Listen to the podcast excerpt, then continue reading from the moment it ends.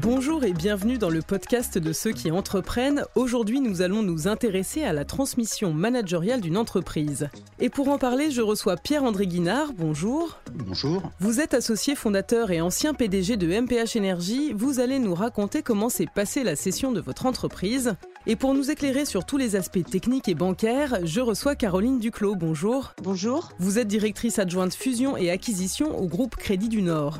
Mais avant de rentrer dans le vif du sujet, Pierre-André Guinard, est-ce que vous pouvez nous présenter rapidement MPH Énergie? Le groupe MPH Énergie, aujourd'hui, accompagne la transition énergétique dans la mobilité sur toute la chaîne de distribution de l'énergie. Pour le dire autrement, ça consiste pour nous à concevoir, réaliser, maintenir des stations-service qui vont permettre à des bus, des camions, des voitures de rouler avec une énergie décarbonée qui est en l'occurrence aujourd'hui du bio-GNV ou biogaz ou maintenant de l'hydrogène. Alors l'histoire a commencé quand exactement avec MPH Énergie Alors MPH n'a pas commencé du tout par faire ça parce que MPH à l'origine c'était la reprise d'une petite entreprise qui s'appelle Mesure Process mais dont l'activité principale était de vendre, d'installer des systèmes de jaugeage électronique pour les stations-service. C'est un domaine où on s'est beaucoup développé en développant des activités de service, de mesure, de conseil. Mais en 2015, même un petit peu avant, s'est posé pour nous quand même la question de la transition énergétique, qui n'était pas du tout une question à l'ordre du jour en 2005. Hein. On a identifié que dans la mobilité, il y aurait un vecteur de transition qui serait le GNV, le gaz naturel véhicule, et qui serait amené à se développer en France pour une raison de modification d'un ensemble de facteurs, de réglementation, enfin, d'environnement euh, politique, juridique, économique. Puis le marché s'est développé sous différentes impulsions, et là, on a complètement pris en fait cette vague, ce train de la conversion de la mobilité lourde à ces nouvelles énergies décarbonées. Aujourd'hui, MPH Énergie est composé de cinq filiales réalisant un chiffre d'affaires consolidé de 42 millions d'euros avec 160 personnes. C'est tout de même une grosse entreprise. Alors vous l'avez cédé, vous allez nous expliquer pourquoi, mais avant toute chose, comment sait-on que c'est le bon moment? Est-ce que vous avez eu un déclic?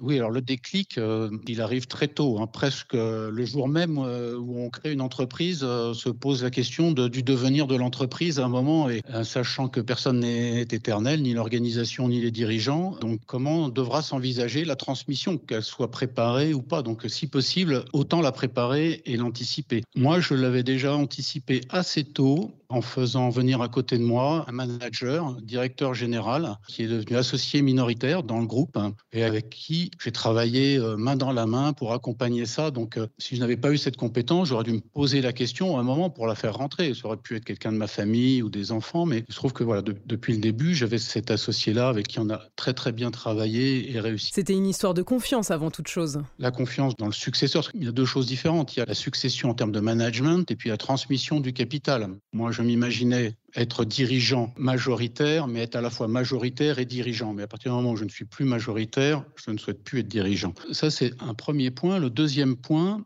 euh, c'est que si vous voulez qu'un repreneur euh, bah, s'intéresse à l'entreprise et la reprenne, il faut qu'elle ait un intérêt par elle-même, cette entreprise. Bien sûr. Qu'elle ait des qualités propres, qu'elle ait un futur, qu'elle ait développé un certain nombre de choses. Tant que ça, c'est pas fait, difficile euh, d'intéresser ou de convaincre quelqu'un va avoir, pour donner confiance, en fait, hein, dans l'entreprise. Donc ça, il y a cinq ans, ça aurait été extrêmement difficile parce que tout était encore à l'état de promesse. Donc voilà, il, fallait déjà réaliser certaines choses, montrer que notre plan était crédible, que les personnes parce que c'est principalement ça qu'on transmet et, qu'on cède, des savoir-faire de personnes. Donc existait bien, était bien dans l'entreprise. C'est une transition finalement. Voilà, il faut aussi la prendre en compte dans le timing, cette période de transition. 2020, c'était un bon créneau, un bon timing pour faire ça en fait. Les conditions de marché étaient bonnes, les planètes étaient alignées pour pouvoir le faire. Vous avez cédé votre entreprise, vous avez réorganisé le capital et vous vous tournez vers le groupe Crédit du Nord. Pourquoi? Parce que le Crédit du Nord est un partenaire que je connais euh, très bien et avec qui je travaille depuis de longues années. C'était aussi mon partenaire bancaire dans une précédente entreprise. Et donc, c'est des relations euh, de confiance que j'avais depuis de nombreuses années avec le Crédit Nord et qui connaissait bien mon activité, en fait, hein, qui l'avait vu se transformer, aussi évoluer.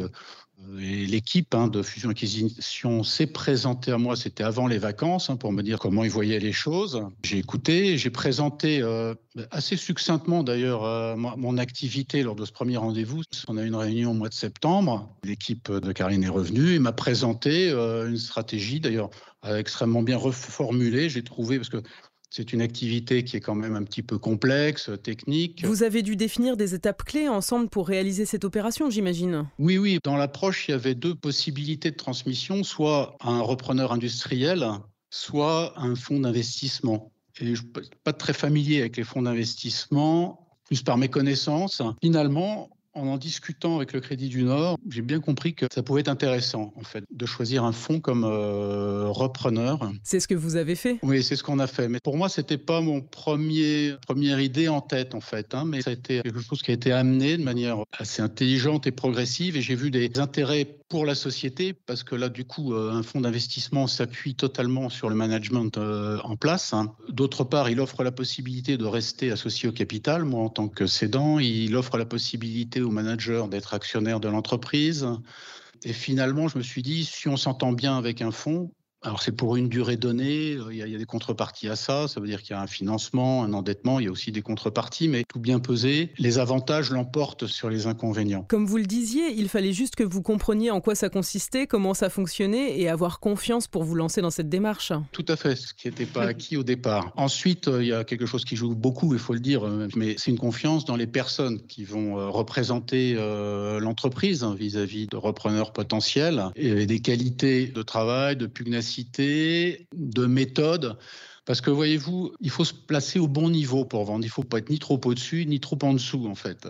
Parce qu'en face, on a des gens, des repreneurs, qui ne sont pas des débutants, qui comprennent très bien, qui, savent décoder les messages. Et, donc, il faut avoir le bon langage, la bonne attitude pour bien présenter un dossier. Justement, Caroline Duclos, je me tourne vers vous. En quoi a consisté concrètement l'accompagnement des équipes du groupe Crédit du Nord dans cette opération? En fait, au sein du Crédit du Nord, euh, nous avons 10 banquiers conseils qui se répartissent tout le territoire national qui sont des gens qui ont une vraie expérience des PME, des ETI, des dirigeants actionnaires et qui sont là pour rencontrer quotidiennement nos clients. Ils échangent avec eux euh, surtout sur les sujets qu'on appelle haut de bilan, donc euh, des sujets de financement de la croissance, d'optimisation du patrimoine professionnel du dirigeant et des sujets de transmission d'entreprise. Donc notre banquier conseil d'Île-de-France avait rencontré Pierre-André euh, une première fois, je crois, en décembre 2019, et le sujet de la transmission d'entreprise avait été évoqué, donc elle a décidé de nous mettre en relation avec Pierre-André. Et notre rôle, eh bien, ça a été euh, de conseiller euh, Pierre-André euh, dans cette opération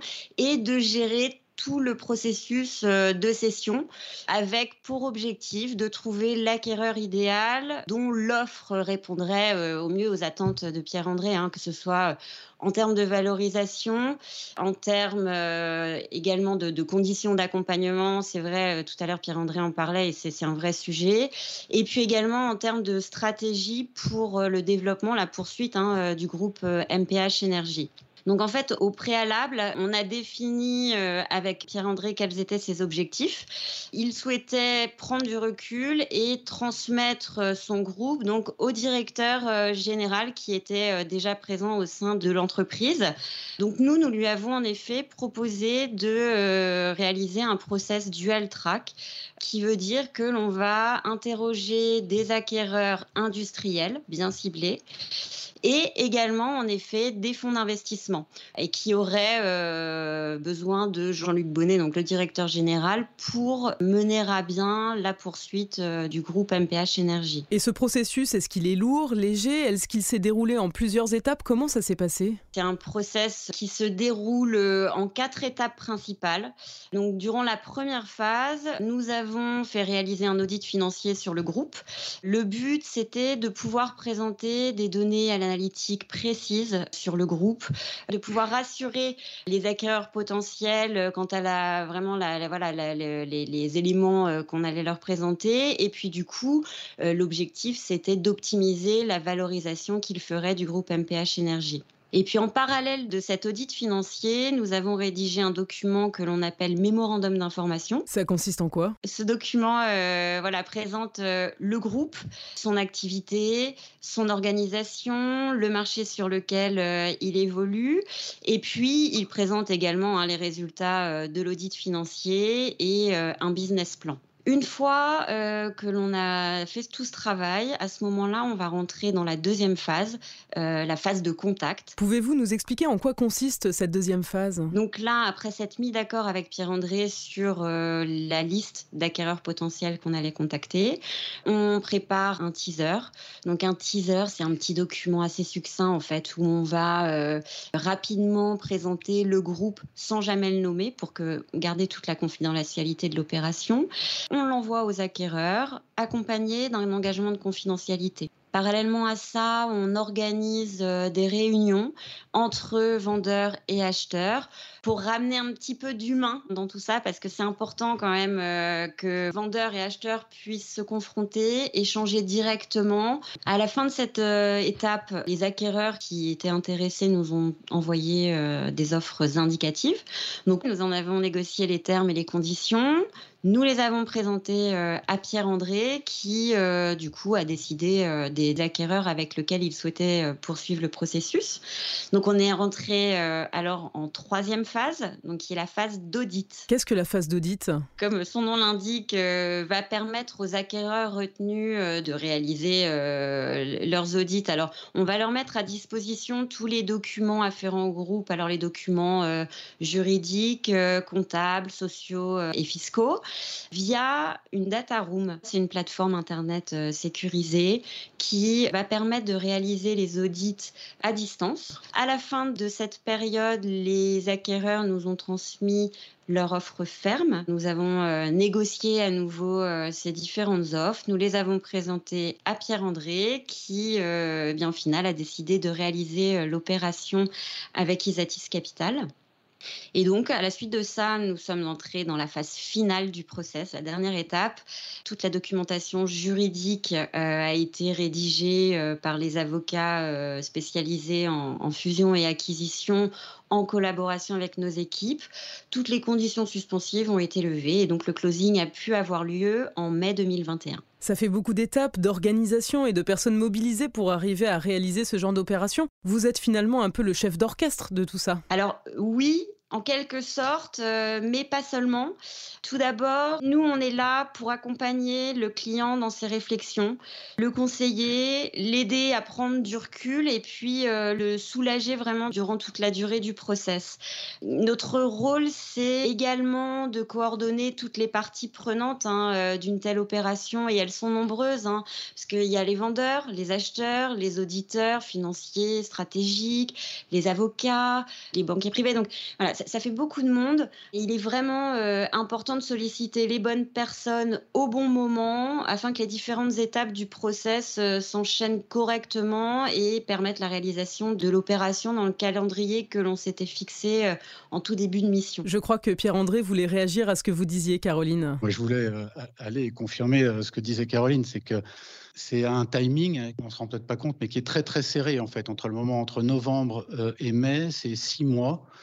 Donc euh, c'est un calendrier qui est très court, où il y a énormément de travail, beaucoup de travail qui est demandé à l'entreprise. Et là, c'est je veux dire que le Crédit du Nord a fait un travail énorme parce que il y a beaucoup de documents, d'informations qu'il faut rassembler, qu'il faut formaliser, qu'il faut euh, transmettre. Il faut faire aussi un travail d'analyse dessus. C'est pas uniquement euh, documentaire. Et pendant qu'on fait ça, on doit, nous dirigeants, on doit continuer aussi à faire marcher les affaires, quoi. Hein, euh. Et ce support est vraiment euh, extrêmement précieux et, important euh, pour nous soulager en fait hein, dans ce processus parce que sinon ça peut se tendre très vite et je crois qu'une des conditions du succès c'est d'aller vite en fait que les choses soient fluides. Revenons à ce que vous étiez en train de dire Caroline, il faut rythmer tout ce processus. Ça participe aussi euh, à la réussite de l'opération que euh, de maintenir les acquéreurs euh, dans une pression concurrentielle, ne pas laisser le temps passer et les délais se rallonger, c'est important de se tenir mmh. vraiment au calendrier qu'on s'est fixé en début de mission. Pour terminer cette émission, quel conseil vous donneriez à un chef d'entreprise qui réfléchirait à ce type de démarche? Si vous repensez au moment où vous avez dû réfléchir à la transmission, Pierre-André, qu'est-ce que vous auriez aimé savoir? Oui, la, difficulté, c'est qu'on pense pour un, dirigeant que c'est jamais le bon moment, qu'il y a toujours quelque chose à faire. Enfin, il y a, il y a une pression euh, du quotidien et du présent qui fait qu'on a toujours envie de reporter cette question-là, en fait. Hein. Mais de fait, plus on attend, plus c'est difficile. Le conseil, ça serait d'envisager les choses en amont, un peu comme anticiper une retraite finalement. Non, mais exactement, mais être en condition de, et puis finalement ne pas le faire. Mais je trouve que les meilleures conditions pour ça, c'est lorsque tout va bien, quand soi-même, quand le dirigeant va bien, quand l'entreprise va bien, quand, quand tout va bien. Et, c'est ça le paradoxe, c'est que quand tout va bien, mais euh, pourquoi vendre finalement? Alors qu'en fait, c'est le moment idéal, ce n'est pas quand tout va mal qu'il faut commencer à y penser. Tout à fait. Il faut bien avoir en tête que envisager la cession de son entreprise, c'est une étape clé structurante pour le dirigeant. Donc, elle nécessite vraiment d'être conduite de façon très rigoureuse. Moi, mon meilleur conseil, je pense, serait de bien anticiper la transmission de l'entreprise afin que le chef d'entreprise ait le temps de la réflexion, définisse bien ses objectifs, prépare bien les choses en interne en structurant ses équipes ça c'est une première chose. La présence en interne hein, euh, d'un manager euh, ou l'identification euh, en externe d'ailleurs, hein, qui est capable de porter les projets de développement de l'entreprise, c'est un élément vraiment déterminant dans la stratégie de cession. Et puis ça va nous permettre, nous, de pouvoir interroger des acquéreurs à la fois industriels, mais également aussi des fonds d'investissement qui, rappelons-le, hein, sont vraiment des acteurs très actifs aujourd'hui en France dans le financement de la transmission d'entreprise. Donc c'est vraiment aussi une solution euh, pour les dirigeants.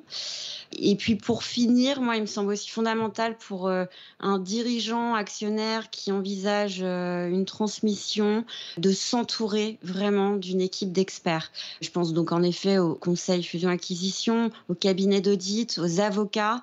Pour moi, il est, il est vraiment capital qu'il se constitue une vraie équipe d'experts là pour le conseiller, défendre ses intérêts, l'aider aussi à prendre du recul dans ses décisions et puis comme le disait Pierre-André, euh, tout en lui permettant vraiment de rester concentré sur la gestion de son entreprise, sur son activité euh, durant tout le process. Merci beaucoup Caroline Duclos. Merci. Et merci à vous Pierre-André Guinard de nous avoir apporté votre témoignage et vos éclairages. Merci. Le podcast de ceux qui entreprennent, c'est terminé pour aujourd'hui, mais on se retrouve très vite. Restez à l'écoute.